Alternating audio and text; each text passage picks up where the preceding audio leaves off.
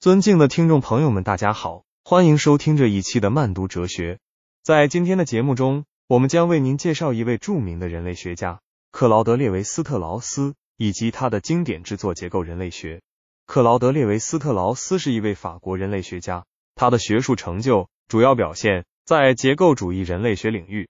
结构主义人类学起源于二十世纪中叶，它的核心观点是人类文化具有共同的基本结构。通过分析文化现象的深层结构，可以揭示人类普遍的心理和认知规律。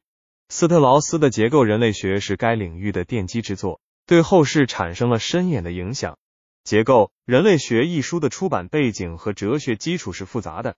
斯特劳斯的学术观点受到多方面的影响，包括结构主义语言学、马克思主义、功能主义人类学等。他试图在这些理论的基础上。构建一种能够揭示人类文化深层结构的分析方法，并运用这种方法来研究各种文化现象，如神话、家庭、礼仪等。我们来详细探讨结构人类学中的重要观点和主题。首先，斯特劳斯认为，文化现象的表面多样性背后存在共同的基本结构，这些结构源于人类的心理和认知规律。他认为，这些规律是普遍的，不受特定文化、历史和地域的限制。通过揭示这些深层结构，人类学家可以更好地理解人类文化的本质。为了支持这一观点，斯特劳斯进行了一系列论证。他运用结构主义语言学的方法，对神话、家庭和礼仪等文化现象进行了深入分析。通过对比不同文化中的相似结构，他发现这些结构往往具有普遍性。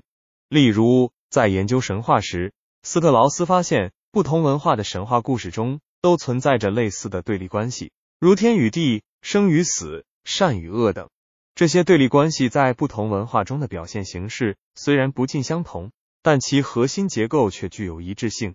这说明了人类心理和认知具有共性。对立关系在不同文化中的普遍存在，体现了人类对世界的基本认识方式。其次，斯特劳斯认为，揭示文化现象深层结构的关键在于找到二元对立关系。他指出，人类思维具有二分法的特点。善于将事物划分为相互对立的类别，这种二分法的思维方式在不同文化中都有体现，如阴阳、男女、自然与文化等。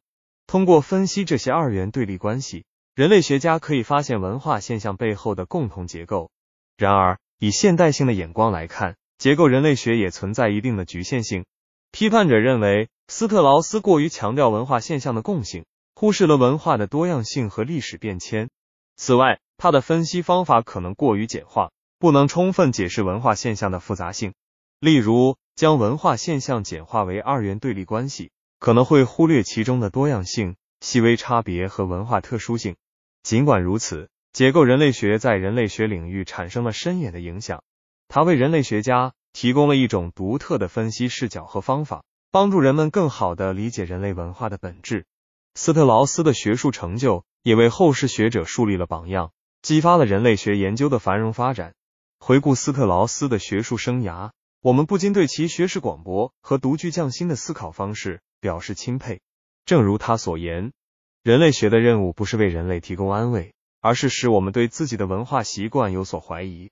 这句话道出了人类学研究的真谛，也提醒我们在探索人类文化的道路上，应保持开放的心态，不断挑战自己的认知边界。总之，克劳德列维。斯特劳斯的结构人类学是一部具有开创性意义的学术著作，对人类学领域产生了深远的影响。